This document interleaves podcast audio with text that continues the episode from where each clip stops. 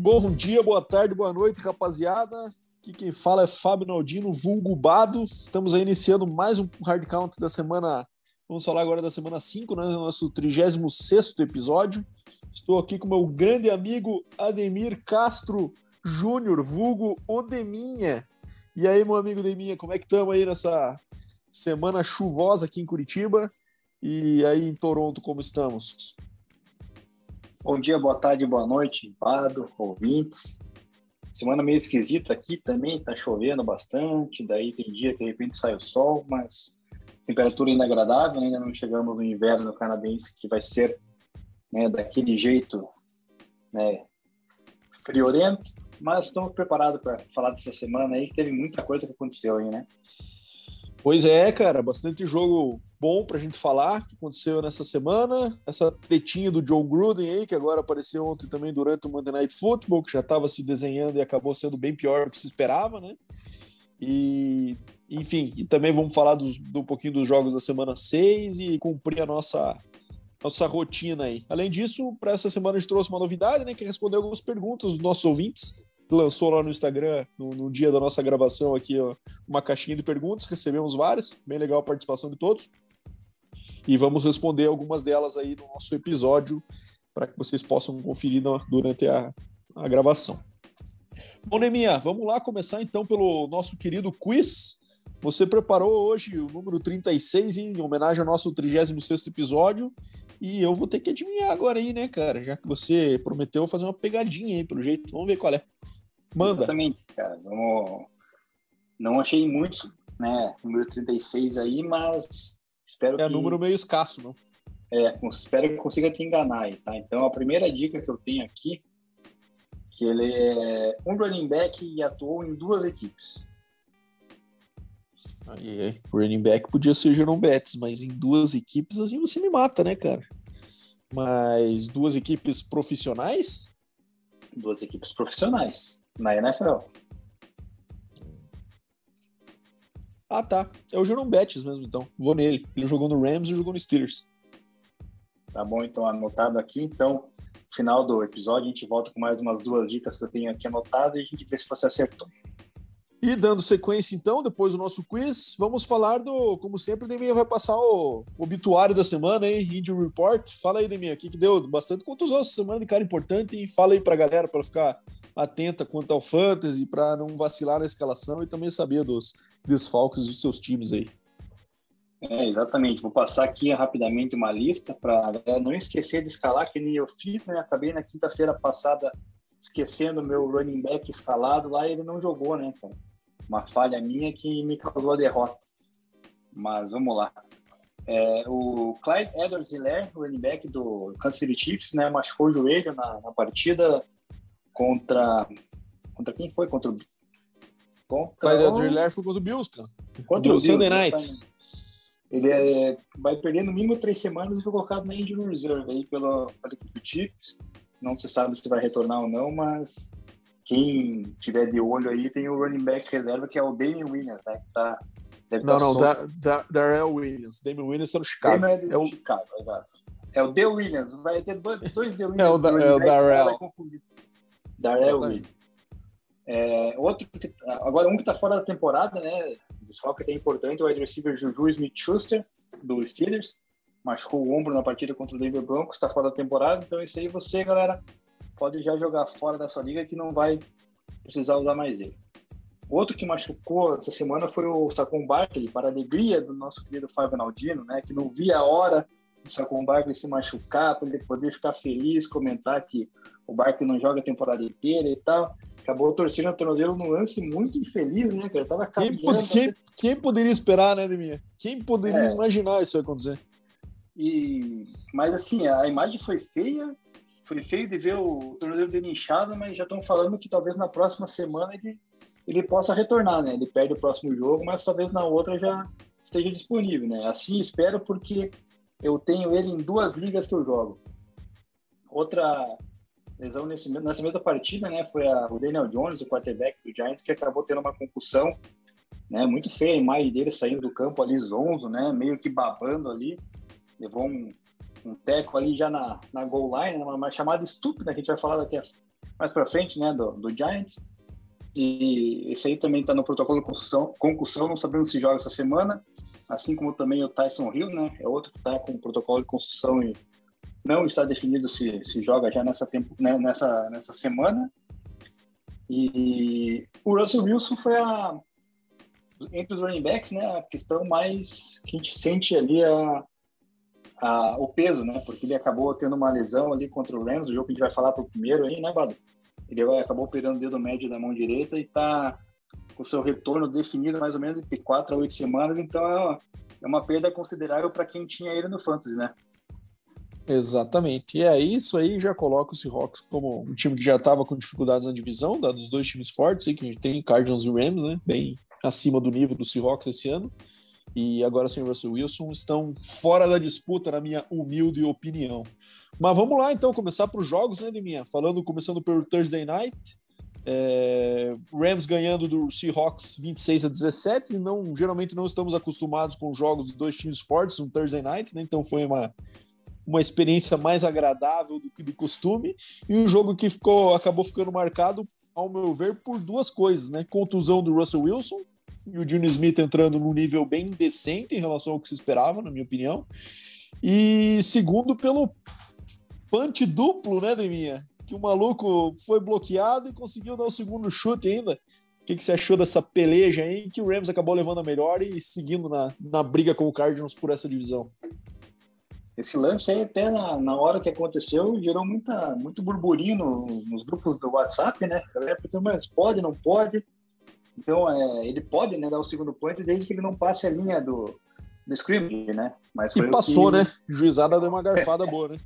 Juizada tem muito que falar, né? Esse, esse, final de semana teve cada lance aí bizarro que deixou passar que impressionante. Mas essa partida aí, que a gente já esperava, a vitória do Rams, né? Equipe muito mais mais forte do que, do que o Seahawks.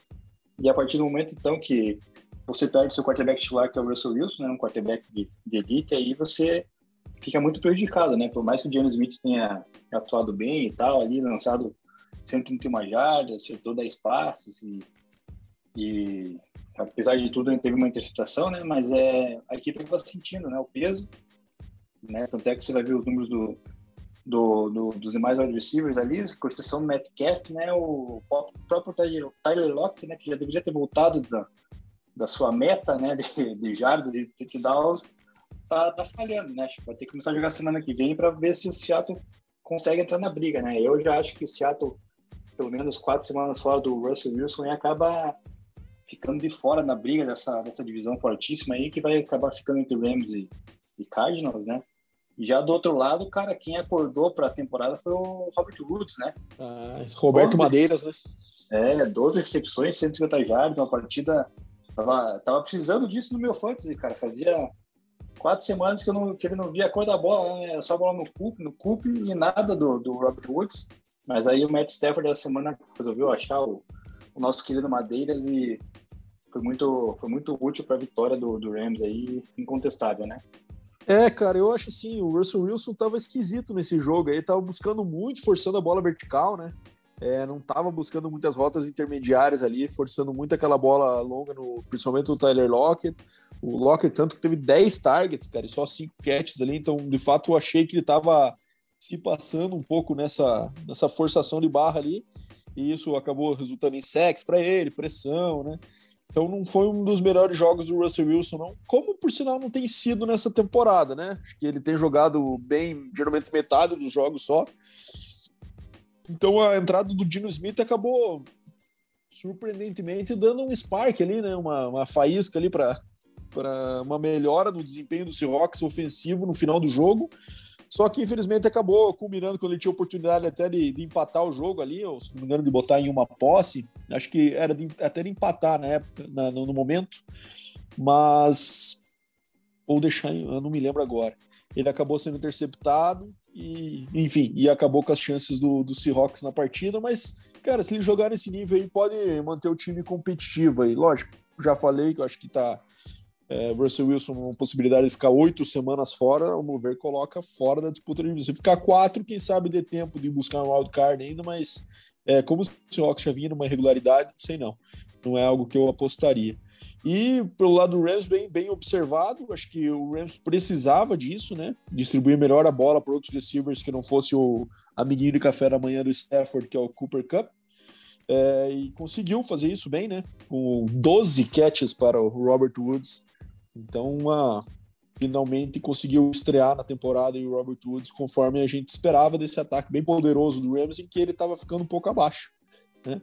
É, enfim, Rams correndo bem com a bola, um time bem completo, né, cara? Acho que é, foi um bom teste aí da gente ver eles fora do domo, fora do, estádiozinho coberto, tempo bom, é, sem os elementos, jogando, jogando em Seattle, que geralmente é uma situação difícil, seja pelo barulho da torcida, seja pelo clima, enfim, conseguiram puxar essa vitória muito importante na divisão e, e bora que o Rams continua nessa pegada e, ao meu ver, ainda continua sendo o favorito dessa divisão. Acho que o Cardinals está numa, numa sequência espetacular, mas é, não é um time que vai conseguir manter essa, esse nível, esse aproveitamento aí por muito mais tempo. Acho que a tendência agora é eles começarem a cair, ele já vem caindo um pouco de rendimento nos últimos jogos. Então acho que o Rams tem mais mais sistema, mais time, mais jogador aí para fazer essa, essa divisão ficar para o seu lado. Mas enfim, é isso aí. Vamos ver quanto tempo o Wilson demora para se recuperar. E vamos para o próximo jogo, então, Neminha. Jogo em Londres um jogo bem malmeninho também, né? Que foi o, o Atlanta Falcons contra o Jets. É, aparentemente, o Zach Wilson voltou a ser um rookie, né? Na semana anterior ele, ele tinha ido bem. E a gente repete aqui, né, cara? O rookie é assim, vai oscilar, não adianta. Né? A gente vai esperar que o cara engrene. Mesma coisa aconteceu com o Mac Jones, vai falar por cá frente, né? Vem uma atuação boa contra o, contra o Bucks já deu uma caída novamente nesse jogo. O Zach Wilson tem uma, uma atuação muito ruim, né? Principalmente no primeiro tempo ali. É, eles acabaram com uma quantidade de jardas muito baixa no primeiro tempo. E o Falcons, por sinal, teve uma, uma notícia muito boa que finalmente o Kyle Pitts apareceu, né, cara? É, o Matt Ryan jogou muito bem nesse jogo. Eu assisti esse jogo inteiro aí. Então o Matt Ryan teve uma atuação muito digna. É, a defesa do Jets né, vinha de uma atuação boa contra o Titans e nesse jogo foi bem nula, assim, não conseguiu parar nada muito com muita efetividade. E Kyle Pitts acabou fechando com 9 para 119 e um TD. E, enfim, jogo bem sob controle para o Falcons, acabou ficando em uma posse, mas não representou muito bem o que foi a partida. O Falcons é, em nenhum momento perdeu o, controle desse jogo e e colocou essa vitória em risco. Assistiu essa peleja aí, Deminha? Os nossos colegas de Londres costumam ser agraciados com partidas não muito bom nível, mas peleja tudo bom, né? É uma, uma, duas vezes por ano lá, os caras curtem de qualquer jeito. Ah, sim, essa semana eles vão ter um Miami Dolphins e Jacksonville Jaguars para coroar bem a semaninha de NFL lá, né? Porque, coitado. Mas enfim, o jogo foi o seguinte, cara. Eu discordo de você a questão do Atlanta Falcons estar com o jogo completamente sob controle porque no finalzinho ali deu susto, né? Como sempre eu falo, no final parece que a gasolina no tanque acaba, não sei o que acontece lá, cara, que no segundo tempo deles eles sempre deixam o adversário crescer, né? Começaram muito bem o primeiro tempo, ali metendo 20 a 3, e depois parece que desligou o, motor ali, foi naquela na banguela e cara, não é bem assim, né, cara? Né? A sabe que é dinâmica que qualquer momento aí, qualquer dois, três minutos pode fazer diferença, como foi o caso do nosso né, Monday Night Football, que não pode falar mais, vai falar mais tarde. Então, assim, fora isso, o Falcons precisa ligar o alerta aí para se despertar o jogo todo, não só no, no, primeiro tempo, né? Matt Ryan, consistente, como eu sempre venho falando, né? Que é um cara que eu sempre gosto de ver atuando no pocket, um cara muito preciso, tanto, com jardas, com touchdown, né?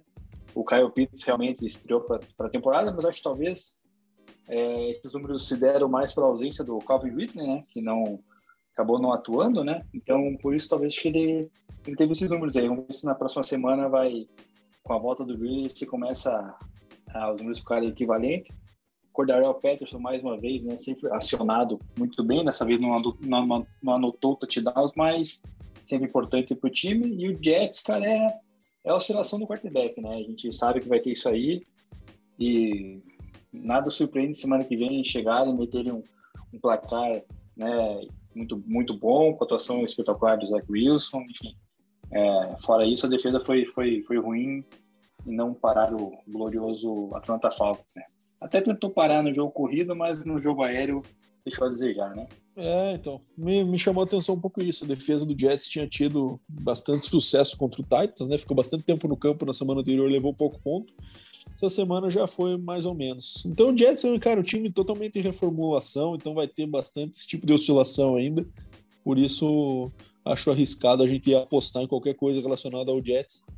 É, se não for contra times aí, se o Atlanta acaba sendo um time, ao meu ver, de nível parecido com o do Jets. Melhor, é verdade, mas parecido. É, então era um jogo que eles tinham chance, mas acabaram, ao meu ver, ficando atrás desse placar. E vamos para a próxima peleja, então, minha Eagles e Panthers. Parece que é o confronto de times que fazem questão de nos mostrar que nenhum deles é bom, né? A gente acha que o Panthers teve uma começou bem a temporada, é, teve um jogo até digno contra o Cowboys até o quarto quarto da semana passada, né? Com o Sandarno sendo aquele cara com, com três TDs corridos, se não me engano, semana passada. E o Darnold, assim como o Panthers, parece que fazem questão de nos mostrar que eles realmente não eram o que ninguém pensava que eles fossem, né? Era um time é, que ia brigar eventualmente com, por coisas maiores essa temporada. E o Jalen Hurts, por lado do Eagles, é, por sinal, o Eagles venceu essa partida, né? Às vezes eu cometo esse erro de não falar o placar do jogo, 21 a 18 para o Eagles é, no finalzinho. É, Jalen Hurts é, teve uma atuação mediana, assim. Cara, vamos ver de minha, falando bem a verdade pra você, cara. Jalen Hurts tem tudo para ser o melhor reserva da NFL, cara. Mas eu acho que não, nenhuma torcida fica muito feliz com ele sendo o franchise quarterback do seu, do seu time. Assistiu esse jogo, Neminha? O que, que você trouxe de destaque dessa partida? Cara, eu só vi um pouco dos highlights desse jogo. Realmente um jogo nada interessante, né? Para mim, o Eagles é uma das piores equipes da, da liga, né? Acabou surpreendendo ao vencer o Carolina Panthers nessa rodada. Três é, picks do Darnold, né, cara? É, o Sandarno parece que voltou a ser o Sandarno de, de Jets. Então, é, o negócio parece que agora tem mais a gente esperar o Panthers decair do que né, manter aquela sequência que estava vindo no começo da temporada. Mas, aqui... Deminha, sabe que o Darnold, cara, ele foi um cara de destaque no college, claro, mas ele sempre teve essa tendência de ser turnover prone, fala, né? Que é cometer muito turnover. É, ele no Jets, a gente ficava na dúvida se era ele ou se era o Jets, né? E agora no Carolina esse tipo de situação volta a aparecer e quem sabe a gente pode começar já tirar uma conclusão que o problema não necessariamente são os times que ele joga, né? É, exatamente. E já pro lado do Eagles, o nosso glorioso Jalen Hurts tá querendo se tornar o nosso querido Lamar Jackson 2.0, né? Que só corre, não sabe passar a bola. Né? Semana passada até passou três CDs, né? Mas agora nessa daí já deu para ver que voltou ao normal, né? Uma rodada que, que acabou saindo da, da curva ali, enfim. O Eagles, para mim, é muito fraco. Não. Eu, eu não consigo gostar de um Eagles temporada, cara, e acho que daqui a pouco vai pegar uma sequência aí que só vai perder, cara, e vai ficar lá na rabeira. Pois é, mas eu, eu também me surpreendo um pouco eles estarem com duas vitórias. E acabaram duas vitórias até surpreendentes, se não me engano. Se, não sei se se lembra qual foi a primeira deles, mas pelo que me lembro foi contra um time também inesperado que eles fossem ganhar. Deixa eu achar aqui. É contra o Falcons na semana 1 que eles deram uma sapatada, né? 32 a 6. A gente Sim. já deu check-out no Falcons naquela Week 1 já, né, Demi? É, mas enfim, acho que é isso aí, cara. Eu acho que o Eagles é, pode vir a, acreditar no, no Jalen Hurts por mais longo prazo, mas não sei não. Ao meu ver, não, não tem esse potencial. Acho que ele está no, no nível aí de de jogar atrás do placar, de estar livre para atuar como franco atirador. Não sei se é um cara que dá para desenvolver muito, não. É, e destaque também para o Chuba Hubbard, né, cara, por lado do Panthers, que acabou tendo um jogo bom de 101 jardas e mais 33 recebidas na ausência do McCaffrey, que ah, até teve um boato que talvez jogasse nessa última semana, acabou não indo para o jogo. Imagino eu que esteja, as possibilidades sejam altas aí da, da semana que vem ele está em campo. Próximo, então, vamos para o jogo do, das tragédias dos field goals, né, minha Packers e Bengals em Cincinnati. Um jogo que teve uma sequência bizarra de field goals perdidos no seu final. Um jogo que estava 22 a 22 por muito tempo, acabou de para overtime. O Packers levou no overtime por 25 a 22. E eu tenho uma pergunta para te fazer, minha. Você acha que o Mason Crosby, cara, ele tem que pintar o cabelo Porque, assim, uma coisa é quando o kicker do Bengals, novinho e tal, perde o chute e a gente fala, pô, o cara errou, né? Mas quando um cara da idade do Crosby erra o chute e, e ele tira o capacete e é um cara grisalho, a gente fala, pô, esse cara já era, né? Você acha que isso aí tem um fator psicológico que, que, que passar um tom caju ali nas madeixas ia dar uma melhorada? Cara, aproveitando a deixa, é... vale lembrar também que um dos nossos ouvintes lá, o Bruno Santos, fez essa pergunta lá no nosso Instagram por que, que teve tanto fio de gol perdido né, nessa partida, o que, que aconteceu. Olha, realmente foi algo inesperado, ainda mais quando se, se trata de Mason Crosby, que basicamente uma das lendas aí de, entre os kickers, né, sempre muito efetivo, acabou dessa vez aí errando acho que três seguidas, né, se não me engano. Pois é, cara, mas assim, não foi só nesse jogo, não. Teve muito XP perdido nessa semana. Tá uma desgraceira, cara. Eu, eu sou favorável de mim que voltem a regra antiga do fio do, do extra point na linha de dois. Porque, cara, extra point é um negócio automático. É a hora que sai o TD, você vai aproveitar para ir no banheiro, aproveita para pegar alguma coisa na geladeira. Com isso, os caras estão exigindo que a gente assista o extra point, cara. E com razão, é. porque eles perdem muitos. É, estão tirando a, a paz do telespectador. Não, então, é um negócio complicado. E com relação ao cabelo do nosso Mason Crosby, também, já que você puxou o assunto, cara, acho que se ele tiver que pintar o cabelo, você também vai precisar, hein, cara. Não quero falar nada, não essa questão de ser grisalho e tal, cara, acho que você acabou, acabou atirando no próprio pé aí, cara. Mas, eu não é, sou kicker. É, né? É kicker, mas os cabelos brancos estão aí, né? Olha aqui, Deminha. O, os últimos drives dessa partida, cara. É, o jogo estava 22 a 22, Packers pegou a bola, faltando o quê? 3 e 27 no quarto quarto, e fez um drive, errou um field goal. Bengals pegou a bola com 2 e 11, 9 jogadas, 35 jardas depois, errou o field goal. Bola voltou para o Packers com 21 segundos. Rodgers conectou com Davante Adams para 20 jardas, fez um spike, Crosby 51 jardas, errou o field goal. Vamos para o overtime. Entramos no primeiro drive, passe do Burrow interceptado. Vai lá o Green Bay com a bola na linha de 17 de ataque do Bengals duas jogadas depois, 40 jardas, Crosby erra o field goal. Bola volta para o Bengals. Primeira para 10 na linha de 30. Fizeram sete jogadas, chegaram na linha de 32 do Packers para a vitória. E o McPherson errou um field goal de 49 jardas. Então, depois, o nosso amigo Mason Crosby conectou é, num drive que poderia ser provavelmente o último da partida ali, né? É, Rodgers teve uma conexão muito boa com o com o Randall Cobb ali para conseguir uma conversão no terceiro down. Colocou terceiro down não. Eles foram terceiro down, mas conseguiram só 15 jardas, não converteram, mas ficaram numa, na linha de 32. E aí sim o Crosby decidiu acertar um field goal e acabar com essa partida num jogo monstro do Davante Adams também, né, Ademir? 11 para 206. Cara, ele é o melhor receiver da liga atualmente, na sua opinião?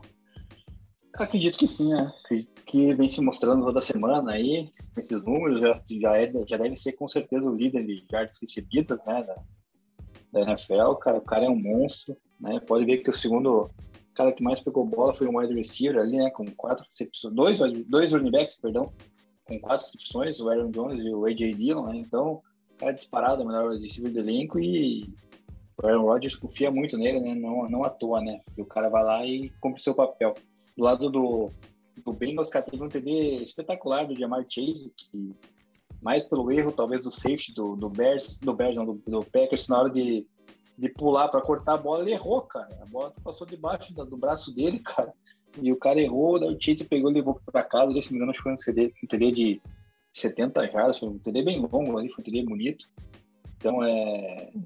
Vem é, se. Chase é, é foda ser, também, né, cara? Dá pra ver que o cara é. Do ano, né, cara? Eu acho que. É possível, é possível. Tá se candidatando forte ali, cara. O Burrow, se não fosse os erros interceptações ali, também era uma partida muito, muito boa dele, né, cara? Então é. Foi um jogo bem, bem legal de assistir, cara. Bem, bem emocionante, bem equilibrado. Né? Os dois times ali no final pareciam não querer ganhar, na verdade, ainda mais com os erros de, de feed goal. E o que mais chamou a atenção daí no final de tudo, cara, fora esses erros, foi quando o nosso, nosso querido Ivan McPherson chutou o field goal de 49 jardas, a bola bateu na, a bandeirinha lá em cima, ele comemorou. Não sei se chegou a reparar. Né, ah, mas é claro. Mas aí cara, tava ele... claro que eles iam perder, né, cara? Comemorada antes é, é, nunca falha, né, cara? As dicas cara... é, é fervorosa. Ficou uma cena assim, tipo, comemorando. Eu falei, cara, não é possível, cara. Foi pra fora e o cara comemorou. Enfim, cara. É, mas foi um jogo legal, cara. Foi bacana. Bem lembrado, bem lembrado. É isso aí. Então fechamos. É, realmente foi um jogo divertido, até porque o caos, quando não é nenhum nosso time envolvido, é sempre divertido de se assistir. É, Bora já, vamos pro... falar daqui a... já vamos falar do caos dos nossos times daqui a pouco, né? Exatamente. E vamos para o jogo aí que, putz, infelizmente não aconteceu a tragédia que eu adoraria. O Patriots acabou ganhando do Texas por 25 a 22, né? Bom, então vamos falar da vitória do Patriots aí, 25 a 22 para cima do Houston Texans em um jogo, cara, que seria, não consigo expressar com palavras, maravilhoso seria a gente ver o Texans ganhando do Patriots, ficando 2-3 e o Patriots 1-4, né? Mas, enfim, é nada contra o Patriots, obviamente, mas enfim. Imagina. É, é, Imagina. Então, é, o jogo que acabou sendo tendo atuações bem de destaque do Davis Mills, né? Nosso amigo Mills Mafia aí conseguiu um jogo bem bem legal estatisticamente, 21 e 29, 312 3-0. E, e mostra aquilo que a gente fala sempre sobre os rookies, né, cara? Vai ter jogo que é, é importante que os caras joguem, joguem que uma hora ou outra eles podem ser que encaixem, o que não significa que na semana que vem o cara não pode não ter um jogo de zero TDs e quatro interceptações, porque ele vai oscilar.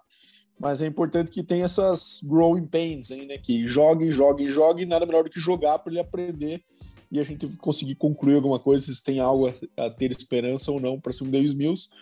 Eu confesso que não esperava um jogo assim dele, estava achando ele bem fraco nas, nas semanas anteriores, mas, mas foi bem digno nessa, nessa aí. E esse jogo acabou ficando marcado na minha visão. Primeiro, Mac Jones. É, é irritante o quão conservador o Patriots está sendo com ele, ou não sei se são as decisões dele mesmo que estão um pouco receosas. Mas, cara, é só passe entre 5 e 10 jardas. Não tem um passe downfield, não tem uma coisa que é uma improvisação ou uma leitura um pouco mais diferenciada, mais avançada, é só passezinho curto. E, cara, entendemos sem proteger o Rook, mas tá demais, cara. O Patriots quase perdeu do Houston Texans por conta desse jogo nesse estilo aí. Então, assim, é, precisa soltar um pouco as rédeas do cara, meu, ou sei lá mudar um pouco a estrutura do ataque, mudar um pouco o game plan para ser um pouquinho mais agressivo, porque olha a situação que se colocou, né? É, o Patriots vinha num jogo muito bom contra o Bucks, sim, que ele era franco atirador, é verdade. E ele pega um time fraco em que ele tem que dominar, e daí começa a. a é, passa a ter perrengue aí, quase, quase vai para uma derrota bem impactante, que seria esta, né? Bom, Houston Texans mais uma vez teve um, um um tiro no próprio pé, né? Que vem sendo a marca registrada da nossa gestão David Cully aí, né, minha? Que foi um punt que o cara acertou a cabeça do próprio protetor ali. E acabou que depois daquele lance, que foi no quarto quarto, começo do quarto quarto, se não me engano, só deu Patriots, né? É, depois daquilo ali, o Texas não marcou nem um ponto mais, o Patriots acabou marcando 10 ali no, no último período e virando a partida enfim, que mostra que às vezes na NFL não se fala por, por acaso que é um jogo de polegadas, né? Game of inches. E às vezes um detalhezinho desse acaba virando todo o momento da partida e uma vitória que estava. Wilson estava todo empolgado com uma situação de poder manter um time tradicional pra caramba como é o Patriots, né? Com o Belichick no comando. Acabou um erro bobo desse trazendo a derrota. Você achou desse jogo aí, meu amigo Ademir Júnior? Eu achei interessante e destaco o, o Davis Mill completar 302 jardas, né, por elenco que ele tem ali, cara. Se você olhar para quem ele entregou a bola, para quem ele lançou a bola, cara, se você conhecer dois, três caras é, é, é, muito, né, cara? É um time muito fraco, de vem falando há tempos, e, e o cara conseguiu meter 312 jardas de passe, cara. Impressionante isso, cara. Ele do Patriots não é tão ruim assim, né? Tem lá o o Matt Judon, né? Que, que pressiona Matt Judon é, é, muito bom, né, cara? Matt Judon é, é muito bom. Né? Tem o próprio Christian Bar Barmore, né? Que vem por dentro da linha ali, que também é um bom calouro, né? Teve a, a volta do Van Noy, tem o, o Lawrence é, Gui, o McCarthy. Então, cara, é um time bom, cara, né? Então, e o cara conseguiu 300 jardas, destaca o Mills com os receivers que ele tem. Do lado do peito eu destaco o Hunter Henry, né? Que aparentemente começou a jogar a sua temporada pelo, pelos Patriots. Você falou bem ali a questão do Mac Jones, né? Não tem profundidade nos passes e tal. Mas às vezes é bom lançar, né? No fundo, porque se for interceptado também, cara, o cara vai começar lá de trás, né, cara? Não, não custa nada dar um. De vez em quando dar um, dar um tiro lá e tal, né? Enfim. Mas é, é eu acho vitória, vitória que acaba sendo meio protocolar do Patriots, né? Porque é dever de casa todo mundo que enfrenta o Texas ganhar essa temporada. Então, é, passou sufoco, mas, mas venceu, né? É isso aí. Então acabou que o Patriots se salvou desse, desse choque aí, né? Que seria essa derrota, mas também não, não dá para ter muita perspectiva além de um recorde é, próximo dos 50%, que obviamente não existe mais. Mas, enfim, essa semana o Patriots está já tem um desafio muito mais difícil que é o Cowboys, apesar de ser o Foxborough um time muito mais forte, acho que vai esquisitar. Bora pro próximo, Titans e Jaguars. E aí, Deminha? Titans venceu esse jogo por 37 a 19, mas me permita falar sobre o nosso amigo Urban Meyer, cara, que tá mais perdido que azeitona em boca de banguela, né? Cara, eu não sei o que, que passa na cabeça desse cara, meu. Ele veio pra NFL achando o quê? Queria pegar um time que era first overall pick, ia se tornar um contender em cinco jogos. O cara tá com uma linguagem corporal terrível, fica abaixando a cabeça, botando a mão no joelho no jogo. E, cara, as coletivas do Jaguars, se você não, tenha, não teve experiência ainda, por favor, não deixe, cara, de assistir o pós-jogo do Jaguars quando o Urban Meyer vai para coletiva. Cara, tá um show de horrores a desconexão que existe entre ele e o Trevor Lawrence. É, o Urban Meyer, por si só, é um grande mentiroso, né? Isso não é segredo para ninguém aí no, no, no, meio do college football, quanto ele sempre deu migué para sair dos times, sempre acobertou muita coisa dos seus times. Mas, cara, ele automaticamente parece que tem uma mania de mentir. Porque, assim, é, um exemplo, assim, cara, teve um, um lance que o Jaguars quase voltou para o jogo, que eles tiveram uma quarta para gol da linha de um, e que ali, se não me engano, o jogo ficaria em uma posse ou poderia é, ficar próximo. E, enfim, eles estavam com o nosso colega James Robinson aqui correndo tudo com média de 8,3 yards por carry. Eles tiraram ele do campo, colocaram o Carlos Hyde, que não conseguiu a conversão, não conseguiu o TD. Daí na coletiva foi perguntado para ele se que, que, por que ele não tinha pensado num sneak, né, com o Trevor Lawrence, com o tamanho todo que ele tem, né? E ele falou que o Trevor Lawrence não se sentia confortável em executar um sneak ainda, porque ele nunca tinha feito isso num jogo. Daí depois o Trevor Lawrence foi para a coletiva e perguntaram para ele: você não se sente confortável? Não, eu nunca fiz, mas eu tô confortável porque eu já treinei isso bastante, então preciso fazer logo. Então, assim, já mostra a desconexão. Outra coisa que foi muito engraçado, cara. Na coletiva perguntaram pro, pro, pro Urban Meyer se ele tava desesperado por não ter a vitória. Não, cara, tô muito desesperado.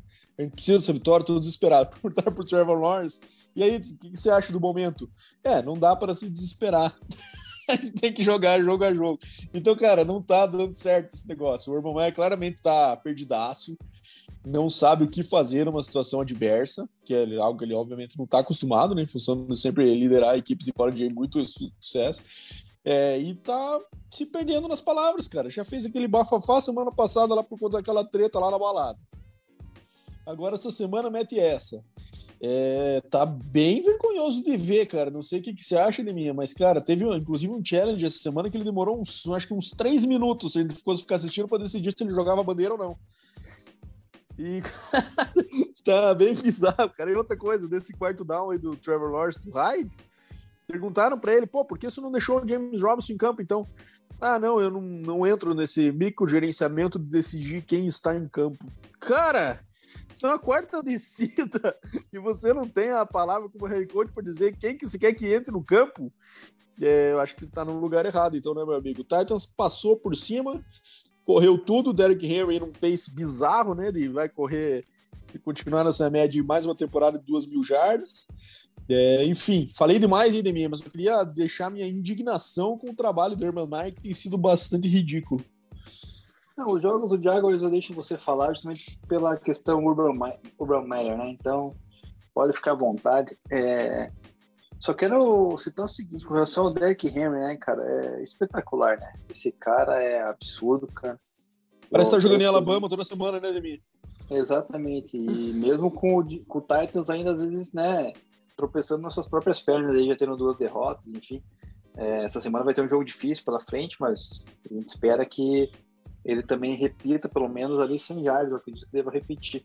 É, o Henry, cara, será que se ele não chegar nos 2 mil yards aí, ele não se candidata para ser o, pelo menos o jogador Offensive player? Ah, é. com certeza. Com 2 mil jardas, esse candidato a MVP, né? Dependendo Porque, de como for cara, a temporada do Titans, né? Com certeza. A, a, gente tem muito quarterback brigando essa temporada para ser MVP, né, cara? É, tem. É um negócio maluco, cara. estamos aqui na quinta rodada e o que tem de, de quarterback voando, cara, a gente, nossa, é impressionante. Então, a gente pode citar Só aí. Cita. Brady, Kyler, né? Brady, Kyler Murray, Josh Allen, o próprio Lamar Jackson entrando no páreo novamente. Justin é, Herbert, que para mim é um dos favoritos. Herbert, já são cinco aí, cara. Então é um negócio. E o Mahomes, cara, apesar de estar numa temporada down, né? A galera olha para ele como. O time tá mal, né? Não, claramente não é o mesmo Chiefs. Mas estatisticamente ele é o cara que mais tem TDs no ano. É, mas enfim. Então, assim, é muito candidato, então talvez o Derrick Henry possa beliscar aí, né? Com essas com essas médias correndo. Até o próprio Davante Adams, né? Pode entrar no páreo também com as yardas recebidas que tá. Que tá é, receiver é mais difícil, nunca teve, né? É, mas é, nunca podemos descartar, né? Enfim, do lado do Jacksonville, o James Robinson, né? Também tá se destacando muito bem, correndo, marcando touchdowns aí, ajudando, tentando ajudar a equipe, né? Que, que infelizmente ainda não ganhou, né? Acredito que vai ganhar na próxima temporada, depois a gente fala mais disso no, no final do programa. Mas fora isso, o Jacksonville aí com o nosso Urban Meyer tá, tá esquisito mesmo, cara. É, então a gente. Vou, vou prestar atenção na, nas coletivas dele aí para poder também me divertir, que nem você se diverte. Veja, cara, recomendo. É um show de horrores, realmente. Bom, então acho que nesse jogo não tem muito mais o que falar, né? Titans acabou passando o rodo aí. E agora vemos a tragédia da semana, né, cara? Eu sei, assim, você sempre fala aí da minha perseguição com o Detroit. Eu não tenho perseguição com o Detroit, cara, mas é impressionante, cara. É um time que é tão zicado que começa a acontecer coisas sobrenaturais. Os caras fizeram tudo certinho essa semana, conseguiram a bola no final, foram lá, marcaram o TD, foram para dois, mostraram ser agressivos, né? Tentando a vitória ali, faltando um pouco, 30 segundos para o jogo acabar, foram para dois, conseguiram a conversão, ficaram três pontos, ficaram um ponto na frente. E daí, com 30 segundos, os caras me deixam o Kirk Cousins completar três passes, se não me engano. E se colocar em posição do field goal da vitória, mais uma derrota pro pro Lions no field goal no final, dessa vez sem recorde de NFL, né? Mas com uma conversão bem cruel ali, 19 a 17 pro Vikings nessa partida. Lions, apesar de ser muito mais competitivo do que a gente esperava, segue 0-5, meu amigo de minha. Pois é, cara. Eu até te mandei uma foto aí, né? Eu tava circulando aqui pelas ruas de Toronto. Um carro aqui de um morador aqui de Ontário com uma placa do Detroit Lions, né? Você até mencionou coitado e tal. É realmente, cara, não, não, não dá para discordar de você, né, cara? O cara torcer por Lions é.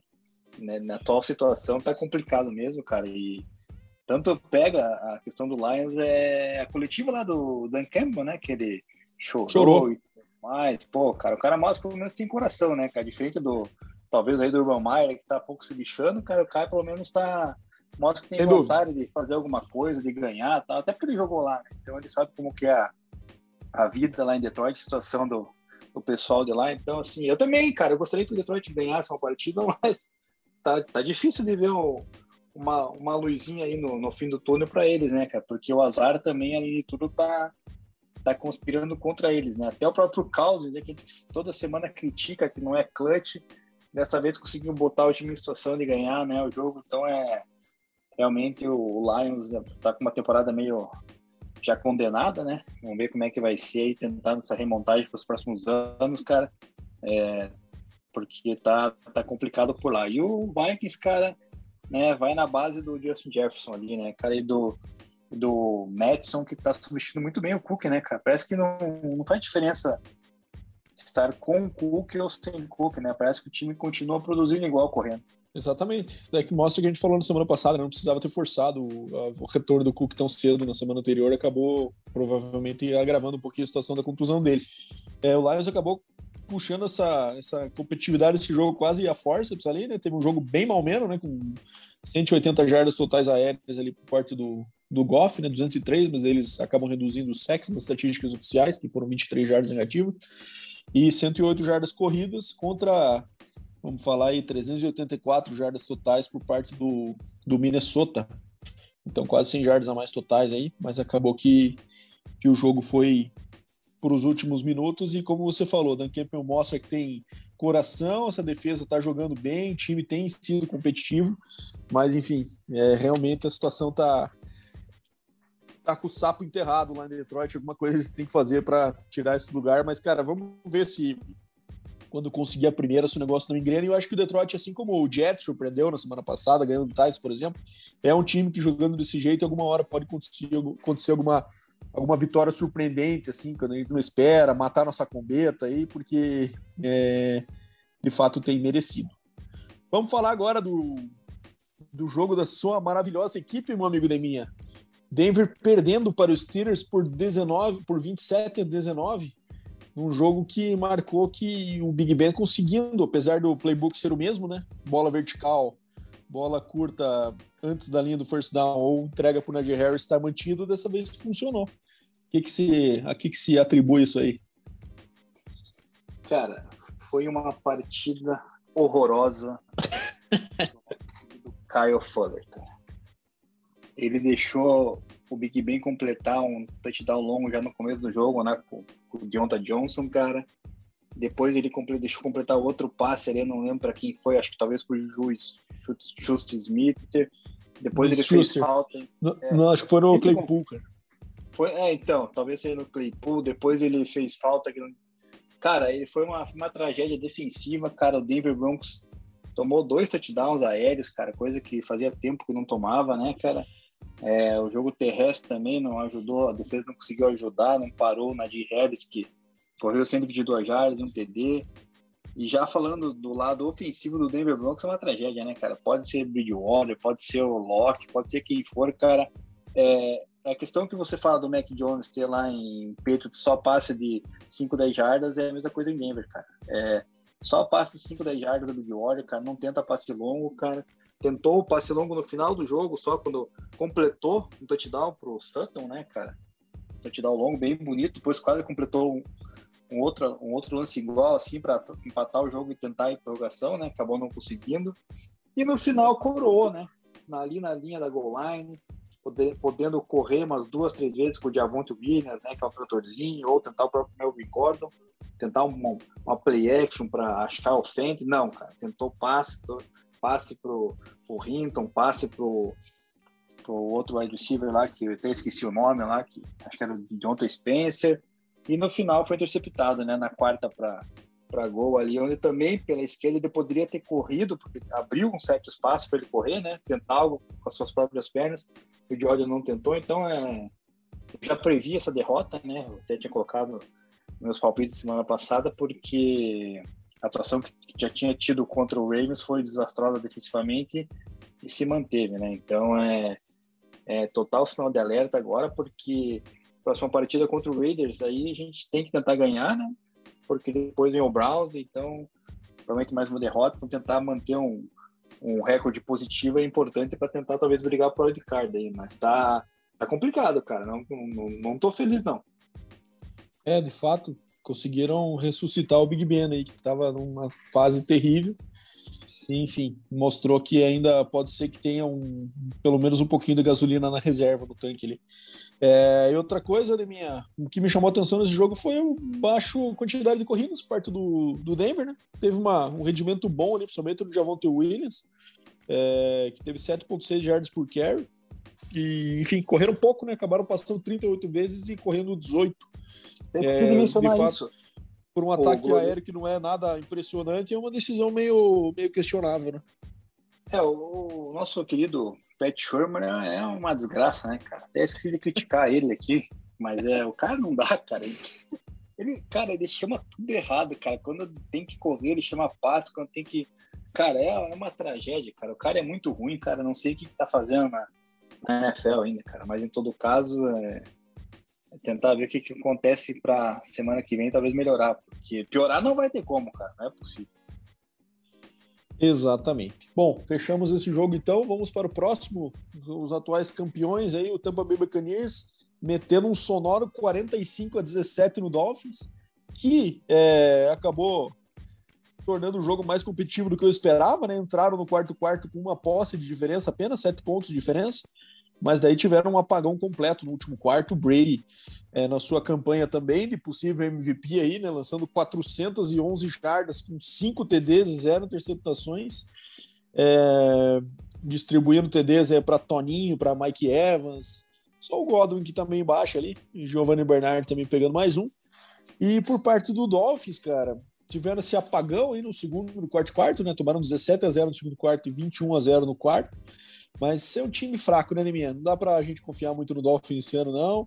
Tiveram um regresso bem considerável em relação à temporada passada. E o Jacob Brissett tá, tá, tá tendo um risco aí, Neminha. Eu acho que ele tá jogando demais a ponto os caras verem que não é um bom reserva, quem sabe para se ter, hein? É bom ser um Chase Daniel, cara. Você joga de vez em quando, de vez em quando ou nunca, vai ganhando dinheiro, vai passando de time em time.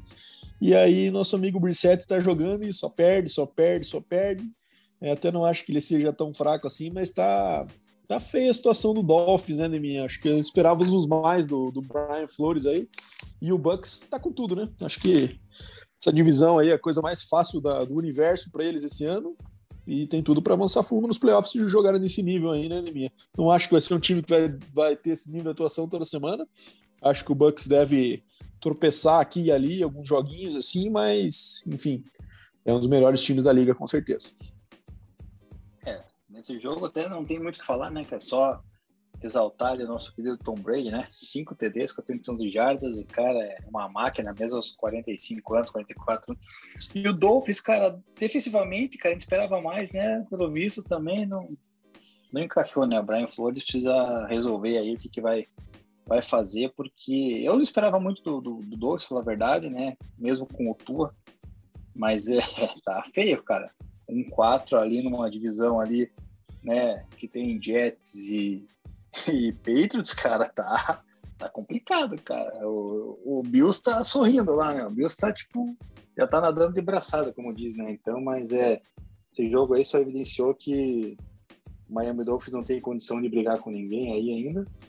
E o Tampa Bay, cara, é o que você falou, né? Pode ter alguma outra pedrinha aí na, no caminho, mas acho que fora isso vai ter uma temporada bem, bem consistente. É isso aí. Bom, vamos para um jogo também de dois times aí que a gente também não consegue decifrar muito o que, que vai ser nesse ano, né? Saints e Washington. É, vitória do Saints por 33 a 22. É, Washington com um time totalmente diferente do que a gente esperava, né? Uma defesa horrorosa e um ataque até que tem conseguido mover bem a bola, o posto do ano passado, né? E o Saints, cara, com o James Winston Experience é todo vapor, né, cara? Primeiro, primeiro tempo do James Winston foi algo maravilhoso. Vou até pegar aqui, ó, cara. Primeiro drive do Saints, interceptação. Segundo drive, TD de 72 jardas do James Winston. Depois, fumble no outro drive. Fumble lost. No outro, passe de touchdown também com passe de um passe longo aqui do James Winston também dois punts e depois é, um Hail Mary para acabar o primeiro quarto. Então, James Wilson naquela montanha russa famosa que marcou a sua carreira e, conseguindo trazer essa vitória para o Saints aí. É, Saints 3-2 na, na divisão, né? acaba estando com um recorde positivo. E por parte do Washington, tivemos uma atuação um pouco abaixo no nosso amigo Taylor Heineken, que teve um, duas interceptações e nenhum TD. Então, ele que vinha tendo atuações dignas, se colocando, teve um retrocesso nessa partida, um passinho atrás aí na, na, sua, na, sua, na sua evolução. E destaque também para o Alvin Camara, né, por parte do Saints, que acabou anotando dois TDs, teve 71 jardas corridas e 51 recebidas, com um TD corrido e outro recebido. Temos visto com quatro TDs e uma interceptação, né, minha. O que, que você achou dessa peleja aí? Bom, James Winston, cara, está com 12 TDs e 3 interceptações na temporada, se não me engano, né? É, é verdade. A, aparentemente, essa temporada ele não vai igualar os números, né, cara? A não ser que ele seja é, não duvido, uma... não duvido. É, mas do jeito que tá, cara, já abriu uma, uma, larga, uma larga vantagem ali a favor dele, né? É, cara, o Washington, apesar da defesa ser uma tragédia ali, permitir aquele Hail Mary, pelo menos o, o Chase Young teve um sec, né? Parece que ele voltou. Opa, né? é verdade, voltou, voltou. Começou o ano. É, parece que começou agora na, na quinta rodada ele resolveu aparecer. Cara, eu tava vendo os números aqui, destaque pro nosso querido Pete Werner, que nós criticamos na época do, do draft, né, cara? Parece que nosso querido Sean Payton viu alguma coisa que a gente realmente não. Caralho, 13 tecos. Né, cara? 13 tecos, cara. Meteu oito só, solo ali, né? O cara realmente parece que tá. Tem, tem potencial ali, né? Que a gente não acabou não vendo, né? Aliás, não só a gente, né? Os analistas também não colocaram ele, ele lá, lá em cima na, no draft. E o nosso querido Tyler, né? Tyler, não, desculpa. Taylor Brett Favre Heineken, segundo você, né? Voltou a ser o Favre mesmo, né, cara? Lançando interceptações. É. Então, é.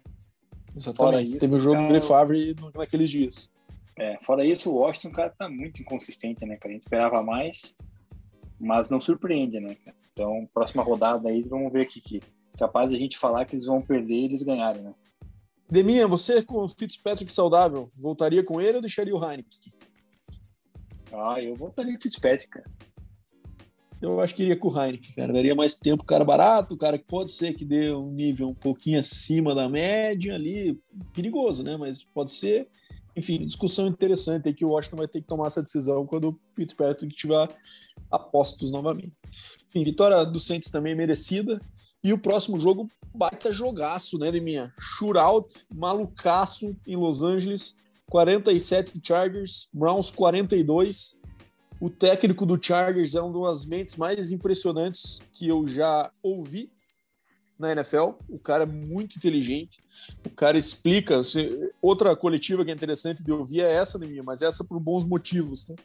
É, o nosso amigo Brandon Staley falar, porque vale a pena, cara. O cara explica as decisões dele que são agressivas, né? Quanto analíticas, quanto as decisões que ele toma de ir para muito quarto down. É, com muita lógica. Explicou também a questão de, ah, porque analíticos basicamente quer mandar que você passe a bola o tempo inteiro e seja agressivo, né, cara? Quando você vai falar, buscar a vitória. Mas ele, ele se coloca também não só com essa visão, mas também pelo lado do conhecimento do futebol mesmo, né? A importância de você correr com a bola eventualmente, para que tua linha ofensiva também consiga é, mudar um pouco os movimentos e se manter na partida quanto necessário, né? Para ter essa. É, entrar nesse ritmo de confronto também, se movimentar um pouco para frente, não apenas para trás. Então, assim, cara, é um técnico que realmente parece que vai dar, tá dando muito certo e vai dar muito certo daqui em diante. O Chargers aí com 4-1 de recorde, enfrentando um forte time do Browns. E o Justin Herbert, cara, tá numa temporada, ao meu ver, que é um dos favoritos para MVP. Ele ainda não tá com as estatísticas liderando, mas, ao meu ver, é questão de tempo com esse, com esse ataque voando do jeito que tá, né, cara? Pegaram uma defesa complicada, que é do Browns, né? Meteram 47 pontos, cara. E por outro lado, também o Browns me surpreendeu por conseguir competir num shootout desse, que não é muito o estilo do ataque deles, né? Acabaram marcando 42 e acabaram sendo punidos pelo um drive ali no final, em que eles tiveram a. O, quando o Chargers empatou a partida e eles foram para o extra point, eles acabaram errando, né? Eles ficaram com. Era para empatar em 42, 41. O, o kicker do Chargers, que por sinal é péssimo, que tem que trocar, na minha visão. O cara tá algumas semanas já cometendo esses erros. Era para empatar e acabou ficando 42 a 41. E o Browns teve esse drive para cozinhar o relógio e, quem sabe, até matar a partida. E acabou é, sendo muito conservador nas chamadas e indo para um three and out. Deram a bola para o Herbert nessa fase que ele está. Ele comeu com farinha esse último drive ali, que até foi engraçado, né, Deminha? Que o Eckler foi para o goal line lá, não querendo marcar o TD para queimar o relógio, e a defesa do próprio Browns empurrou ele para dentro da zona para ter a posse de bola novamente acabaram tendo alguns segundos no relógio para isso, mas não conseguiram marcar, até porque não é muito estilo do ataque do Browns. E o Baker também não é um cara que tem esse braço todo para avançar tanto campo em tão pouco tempo. É, enfim, jogo bem legal, né, que foi o melhor da semana. O que, que você achou? É, exatamente. Um dos melhores da semana. E, cara, e o Browns começou super bem, né, cara? Primeiro tempo ali tava dominando. É, dava a impressão que iria levar essa vitória, mas daí o, o Chargers está com esse potencial de buscar o jogo, né, de equilibrar. Tem o Justin Herbert, tem as peças ofensivas, né, Mike Williams, Keenan Allen, Jerry Cook ali, o Eckler. Então é, é um time muito forte, Chargers, cara. Acredito que seja o melhor time da FC West. E o nosso kicker ali, só que é uma desgraça, né? O Viscaíno, que deveria ser Vascaíno, né? O, o sobrenome dele, cara, me, me, me perdeu o extra point ali. Quando ele, cara, quando ele me perdeu, eu falei, não é possível, cara. Acabou, né, cara? É só cozinhar, Mas daí não sei o porquê, diabos, nosso querido Browns, na segunda para nove, acho que se não me engano, foi meter um passe, cara. Pô, corre a bola, né, cara? Você tem Karim Hunt, você tem Nick Chubb, corre a bola, cara. Continua correndo, gasta o relógio, faz o faz ali o Chargers gastar os timeouts que tem e tal. Não, o cara meter um passe incompleto aí e matou, né, cara? Depois deram a bola de volta e o, o Chargers foi buscar o, o touchdown da vitória. É, bem lembrado, ele acabei falando que tinha sido conservadora a chamada, mas na verdade foi uma chamada ruim, né? Não, chamada Não ruim. conservadora. Chamada boa foi aquela do, do próprio Brandon Staley, que era uma quarta para 11 que ele chamou e converteu, né, cara? Não, ele tá indo em tudo, cara. O cara tá lembrando é. aquele técnico do School que tem, não sei onde, acho que é no Texas. O cara não faz punch nunca. Já viu isso aí, não? Tem uns documentários. Procura no YouTube, tem um técnico no High School, o cara não faz punch nunca, nunca. Ele pode estar dentro da linha de própria de 10 do começo do jogo, ele vai para todas as partes. E ele mostra que estatisticamente isso dá, dá resultado positivo no final. Enfim, tem louco para é, tudo. Ele é, para quem não conhece, a gente jogou, né? Eu e o Bado aí e tal. É, e quando a gente jogava contra o Ponta Grossa, é verdade. Eles nunca iam para punch, cara. Era quarta para 50, eles estavam tentando avançar, cara. É mais, é mais ou menos dessa, dessa ideologia aí, né, cara? Então, mas é o Charles com o potencial que ele tem ali, realmente uma quarta para 20 não surpreende se eles tentarem e conseguirem, né? Então, vitória bem, bem consistente que vai colocando o Charles cada vez mais na ponta ali da, da sua divisão. Eu acredito que não deva perder ela, não, hein? Exatamente. Bom, os próximos três jogos vamos falar de mim. Acho que dá para passar um pouco mais rápido por conta dos placares aí que foram não muito impactantes. Mas e, nesse primeiro, acho que a gente tem algo a falar que não necessariamente é do jogo, mas é importante para a liga, né? Que é a vitória do Chicago Bears sobre o Las Vegas Raiders por 20 a 9. É um jogo que ficou marcado aí também por uma atuação é, ok do Justin Fields, né, com 111 jardas um TD, mas 4 jardas corridas apenas, ele tem se demonstrado por isso, né, tem tentado ficar mais no pocket. E atuação fraca do Derek Carr, né, é, acabou inclusive se machucando, teve um, momento que entrou o Nathan Peterman em campo ali para para substituí-lo, né? Tinha achado que a condição tinha sido séria, até todo mundo se agrupou ao redor dele caído e tal. Tinha, parecia que era algo mais sério, acabou voltando para o jogo, mas não o suficiente para para trazer essa vitória aí para o Bears.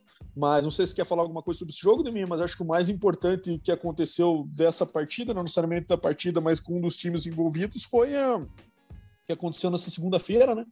Que o John Gruden acabou é, pedindo demissão do cargo de head coach do Titan, do, do, Raiders, nada a ver com a relação dentro de campo, mas sim por conta de uma investigação que estava acontecendo, em que em 2011 acharam um e-mail dele para o agora esqueci o nome do general manager que era do Redskins, né? É Brandon posso falar, né? Brandon Allen, e que falando termos racistas, insinuando sobre o presidente da Associação de Jogadores de Morris Smith, e, e já havia boatos que tinha mais coisa. E nessa semana o New York Times publicou, então ontem, né, na segunda-feira, a gente está gravando aqui na terça, publicou uma, uma reportagem demonstrando várias outras declarações, todas elas por e-mail, é, sendo bastante machista, alguma delas, misógino, é, enfim, cheio de preconceito, que acabaram vindo à tona e a situação acabou ficando insustentável, seja pro lado da NFL, pro lado do Raiders também, né, do Mark Davis, e vai lembrar que o Raiders é um dos times mais preza pela questão da inclusão, né? Já teve treinadores de minoria, foi o primeiro a ter treinadores negros, primeiro a ter um treinador de minoria com o nosso amigo Tom Flores, que é de origem hispânica. É, enfim, é um time que busca bastante, essa, é, se valoriza bastante essa questão de inclusão e acabou ficando insustentável a situação. E o John Gruden acabou pedindo demissão e, ao meu ver, com declarações tão fortes assim, uma segunda chance na NFL, pra, ao meu ver, a carreira dele acabou de mim. O que, que você acha? É, eu não acho, eu tenho certeza, né, cara? É impossível um cara desse trabalhar na NFL, ou seja, na ESPN como comentarista ou qualquer outro lugar que ele era, né? Foi justamente na época que ele era comentarista que surgiram esses e-mails, né? Exatamente. Então... De 2011 até 2018 foi o período de investigação que acharam esses e-mails. Né? Exatamente. Então é. Sendo é um homofóbico, cara... inclusive, né? Algumas declarações falando ah, de. Como, sua declaração de do. De draftar jogadores gays. Ele falou falando das juízas femininas. Sim, falou uma repórter da ESPN, que é Kathleen, alguma coisa, não lembro o nome dela agora. Falou alguma coisa dela, daí criticou o presidente ali, né? Que você já citou. O próprio Roger Goodell, né? Ele usou termos ali é, indevidos. Então, cara, foi algo completamente que veio à tona e, assim, na verdade já tinha saído a notícia com relação a ele ter criticado o presidente da Associação dos Jogadores antes da partida, né? Talvez isso possa ter interferido um pouco na questão do jogo em si, que causou a derrota do Raiders. E daí ontem que veio à tona todo o resto dos e-mails aí, toda, todo esse papelão do John Gruden, né, cara, nosso querido. Querido não, né? Agora deixou de ser querido, né, Chuck, porque o cara tem que ter respeito aí no meio que ele tá trabalhando aí, ainda mais a questão da NFL que vem promovendo aí há alguns anos já toda essa questão de inclusão, né, com, com as minorias, com com a, com a situação dos jogadores ali, né, é, que já estão falando que são gays, com as mulheres, né, tanto juízas como com o próprio partes, né, de comissões técnicas e, e, tudo mais. Então é ainda mais uma NFL também que conta com bastante número de jogadores negros, né? Então ele não pode né, sair falando essas besteiras que falou e acho que a carreira dele em si acabou, né, cara? Ele vai aproveitar nem... o resto do dinheiro que ele ganhou aí, que ele recebeu do Raiders aí nesses é, Três que não é pouco de... também, né? É, deve gerar em torno do quê? Nos 30, 30 e poucos milhões, né? Dá uns três anos e meio que ele trabalhou aí na função, talvez.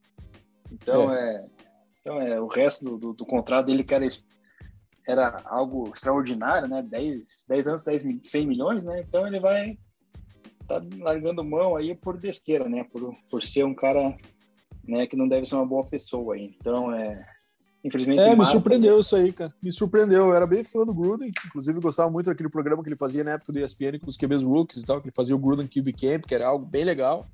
E jamais imaginava que o cara tinha esse tipo de postura por, por trás dos, dos holofotes aí, né, cara? É, enfim, é um alerta aí pra gente sempre ficar ligado, que nunca, nunca pode se surpreender que essas coisas, infelizmente, tem esse tipo de atitude por tudo aí.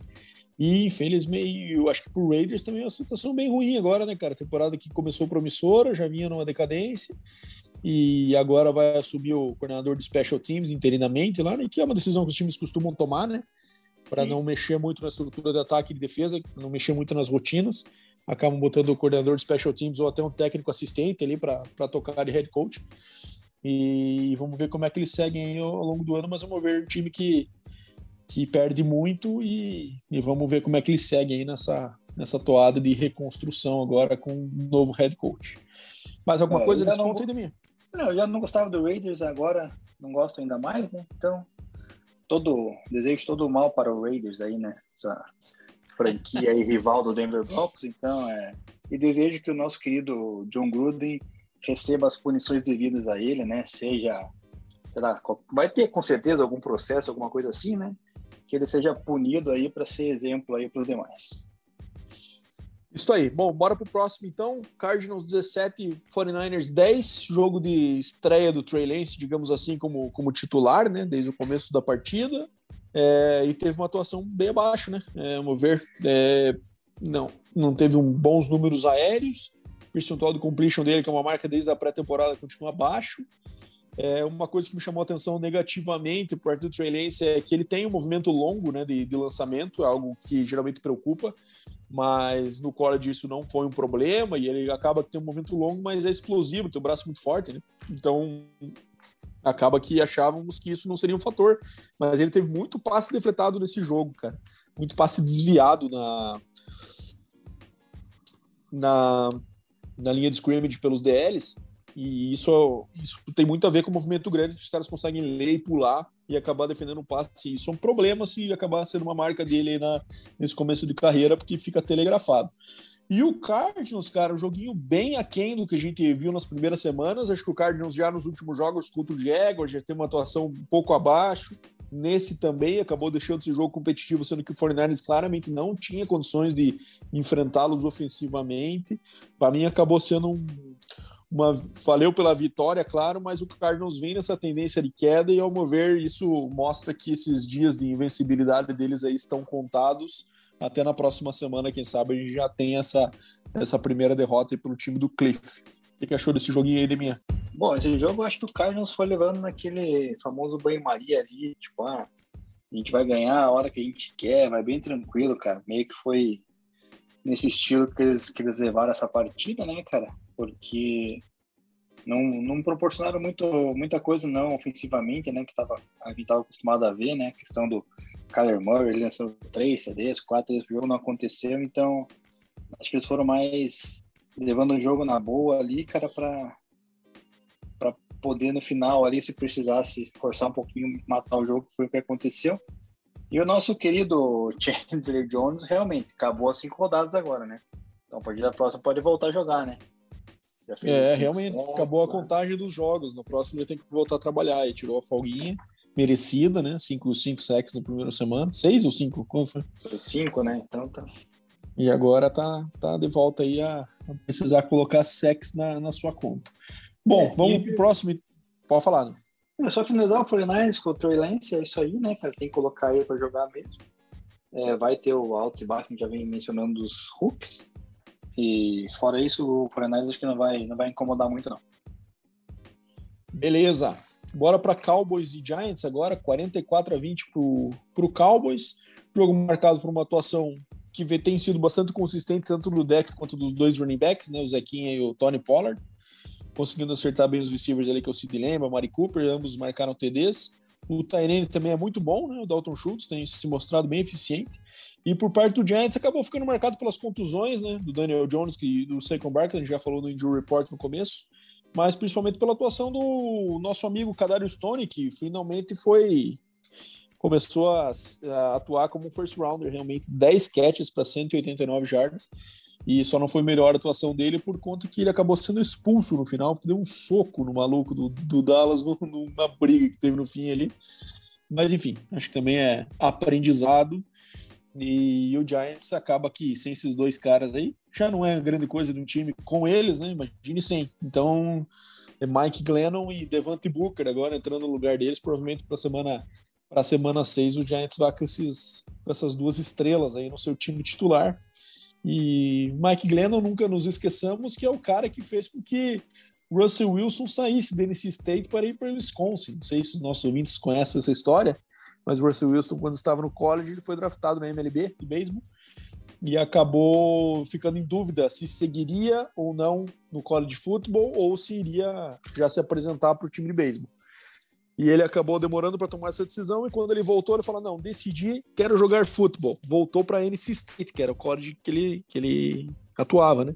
Falaram: "Não, a gente agora é, não tem mais espaço para você, pois estamos confiando no Mike Glennon.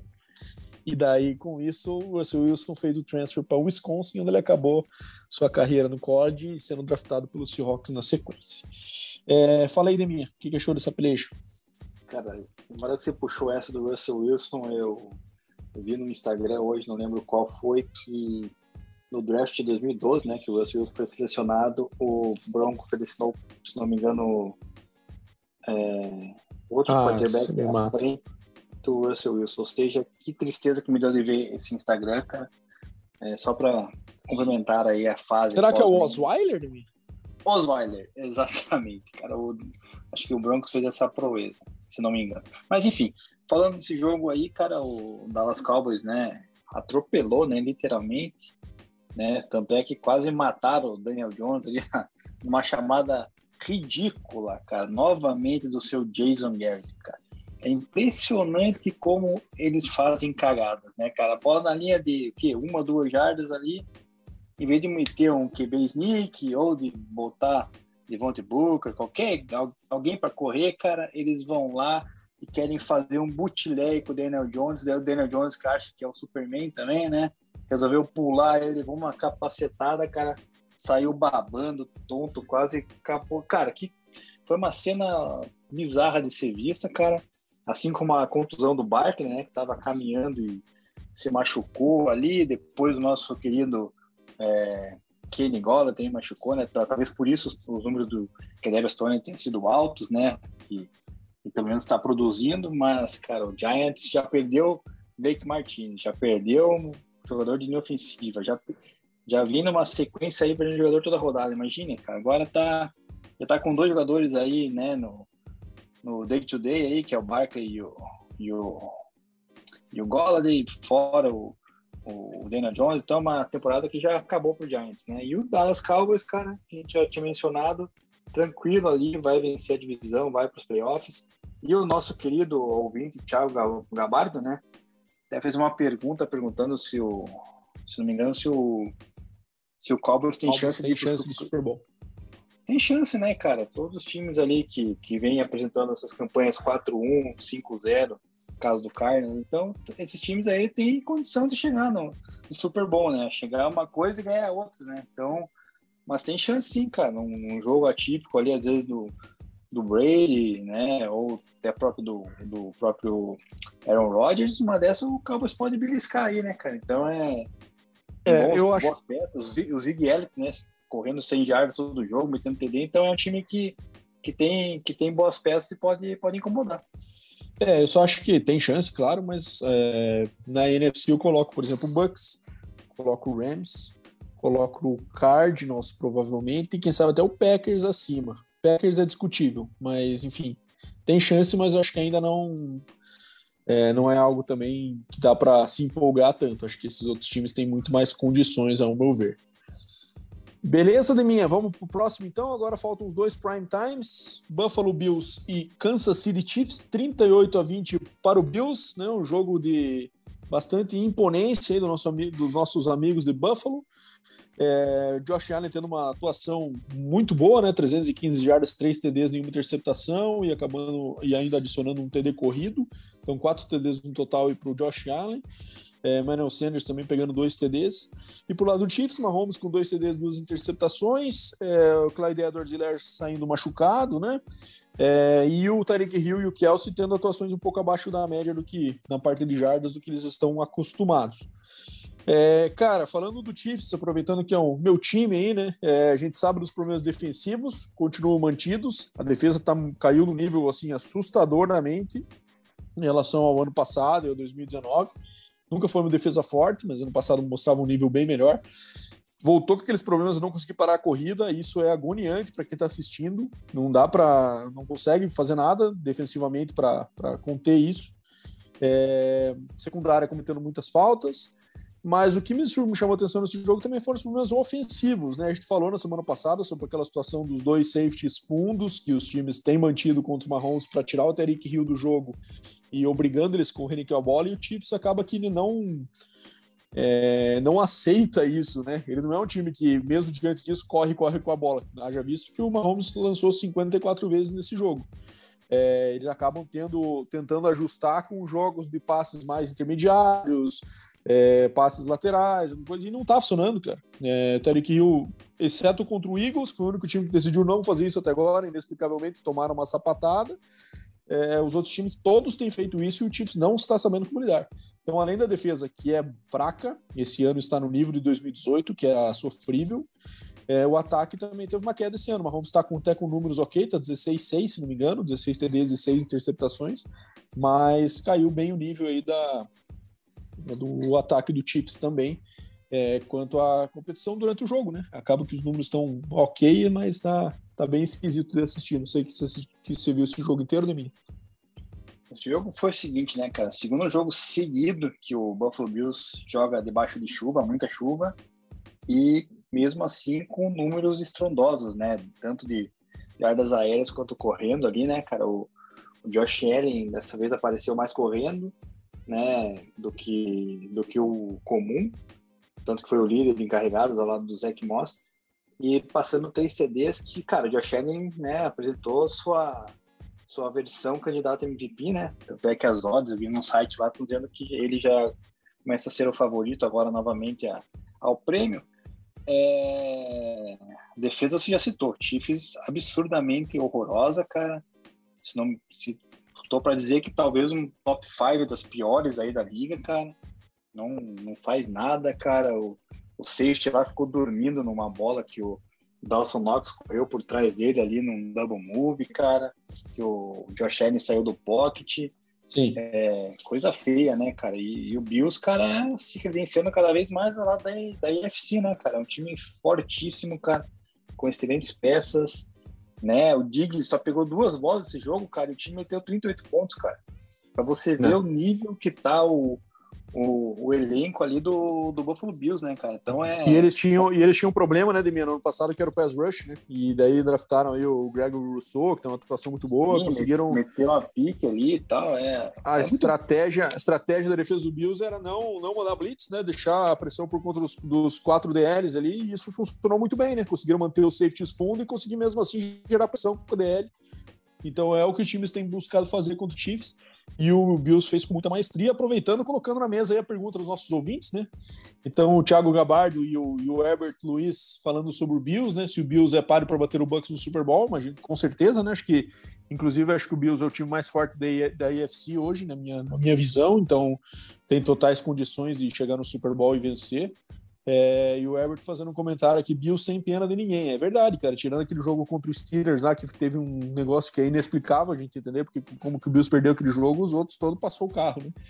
Exatamente. E outra pergunta é do Guilherme Marudin, se acabou a magia do Baby Mahomes. É, bom, falei um pouco sobre isso, né? Acho que o ataque está passando por um momento complicado de ajuste e um pouco de orgulho envolvido também, né? Não querer aceitar que precisa correr com a bola, ou talvez não confiar nos seus running backs como deveria, né? Até porque Mas... perdeu um agora, né? Perdeu um, agora tá com o Darrell Williams, vão Jerick McKinnon, quem sabe tem um pouco de espaço também, mas são caras que não aguentam 25 carregadas do jogo, assim, não são desse estilo. É, então, isso acaba influenciando. O Mahomes também tem sofrido um pouco por essas coberturas diferentes aí, tirando o Tyreek Hill, que costuma abrir bem o campo para as rotas do Kelsey, para as rotas dos outros receivers. Um pouco de dificuldade nisso. Então, acho que é um ano. Mas estatisticamente, como eu falei pro Demi, acaba que ele está bem, né? É o, TD, é o QB com mais TDs lançados no ano, até aqui, por incrível que pareça. Apesar de a gente. A régua que a gente vê o Mahomes é sempre um pouco mais alta, dado o nível que ele atingiu aí. Então a gente acaba achando que ele tá mal, vai ver os números dele, são dos melhores da liga ainda. Mas, enfim, é um, é um processo de um ano difícil aí pro Chiefs, aparentemente. Vamos ver se eles conseguem levar a primeira essa divisão aí, que o Chargers está bem embalado. É, Bora pro último, Acho que não leva a divisão, só complementando. E também para finalizar, cara, tá tendo muito drop, né, da, dos wide receivers do, do Kansas City Chiefs, inclusive do Tyreek Hill, que dropou uma bola e daí o, teve a interceptação, né? Se não me engano, acho que do Micah Hyde, né? Isso. E, então é. Assim, já, já exatamente, já é o, o terceiro jogo que eu vejo do Kansas City Chiefs que os caras dropam a bola e tem interceptação. Então é se os caras não conseguirem segurar a bola, né, cara, então também complica, não ajuda muito o, Baby Mahomes. Boa. Então vamos para o último agora. Jogo de ontem do Monday Night Football entre Indianapolis Colts e Baltimore Ravens. Vitória do Ravens por 35 a 21 num comeback espetacular no final da partida, né? É... e o Lamar Jackson tendo uma atuação lançando muito acima da média. É, primeiro tempo foi um negócio bem esquisito, né? Os times só correndo, parecia Army contra Navy, jogo chato pra cacete. E daí no segundo tempo os times começaram a abrir um pouco. Os dois QBs lançaram acima de 400 jardas. É, o Ravens, infelizmente, não conseguiu bater o recorde lá das, dos jogos consecutivos de 100 jardas. Eles precisavam desse jogo para quebrar, então eles apenas empataram. Ficaram com 86 jardas corridas. E o Lamar Jackson, né, minha? 442 jardas, 4 TDs, 0 interceptações e mais 62 jardas corridas. O homem totalizou mais de 500 jardas por si só. E aí eu aproveito esse comentário para fazer para emendar as perguntas dos nossos ouvintes que foram muito nesse sentido, sabe, Deminha? É, José Mário mandou, Dema, enfim, está lamartizado ou ainda está cedo para afirmar? E o Thiago Gabardo mandou, Dema, Lamar calou a sua boca? Fala aí, Deminha, responde essas, essas cutucadas da galera. Bom, primeiramente vou responder as cutucadas, né?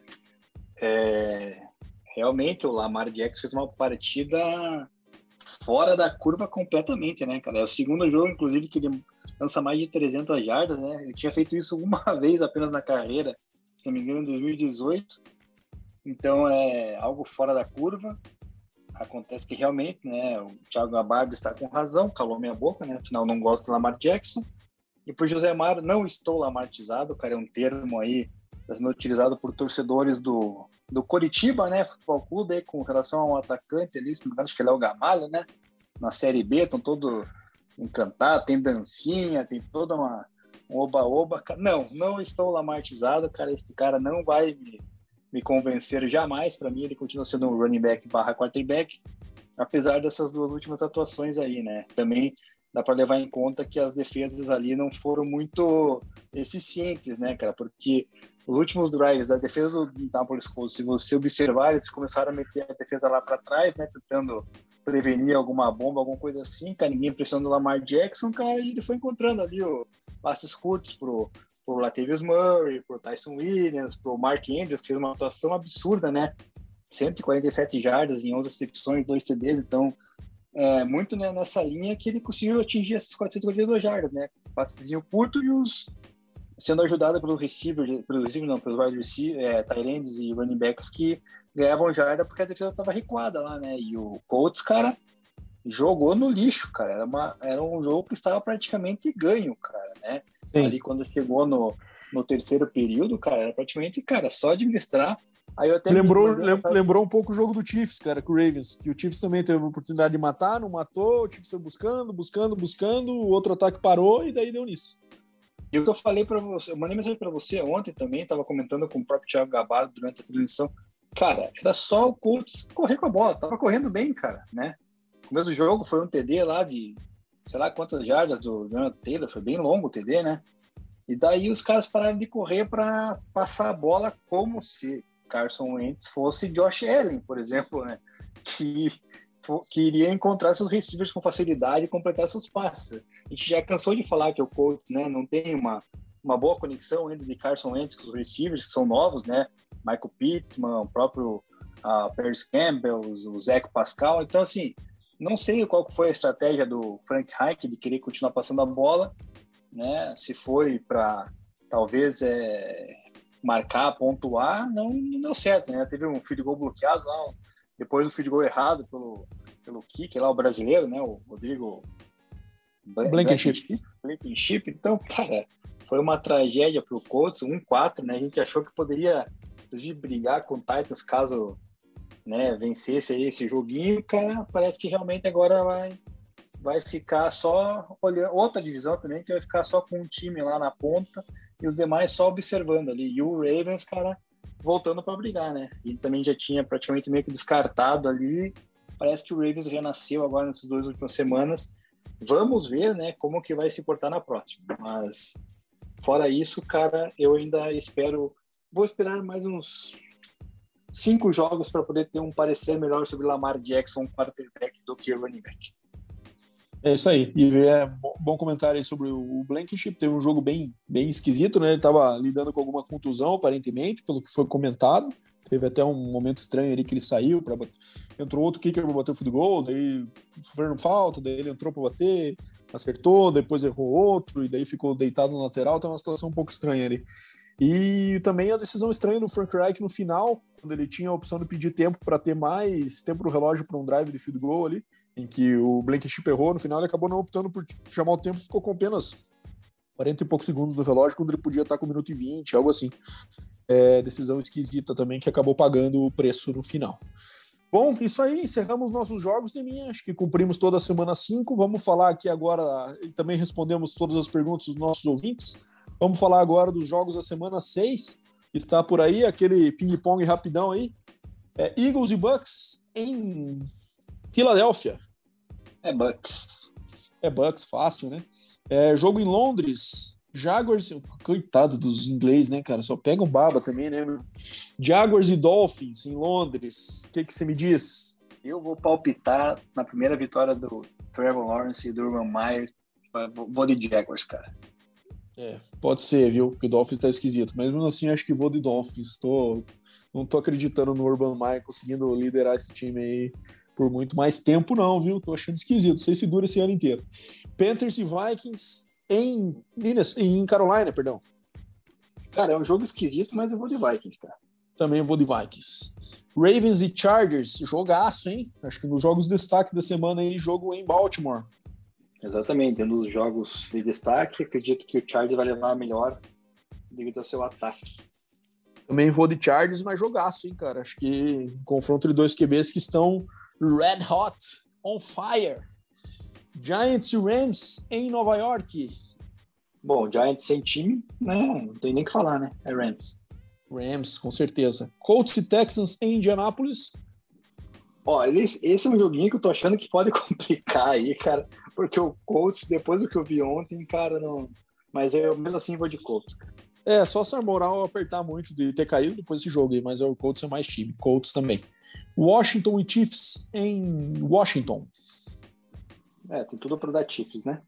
É, eu acho que, enfim, problemas o Chiefs tem, mas é um jogo, é um adversário que é, acho que é atingível aí para conseguir dar a volta por cima e recuperar os 50% pelo menos. Bears e Packers em Chicago. Da Packers, né? Justin Fields ainda não vai conseguir fazer frente ao Aaron Rodgers. Também não acho que ele consiga bater de frente nesse momento da carreira ainda. Lions e Bengals em Detroit. Pode ser que o Lions complique esse joguinho. Será de minha? Eu fui de Bengals, mas é, é questionável. Eu fui de Bengals, cara. Acho que não, não vai. Apesar da derrota do Bengals pro Packers, eu acho que o Lions não, não consegue atingir o mesmo, o mesmo nível ali do, do Packers, né? Enfrentando o Bengals. Então acho que vai dar Bengals. Browns e Cardinals em Cleveland.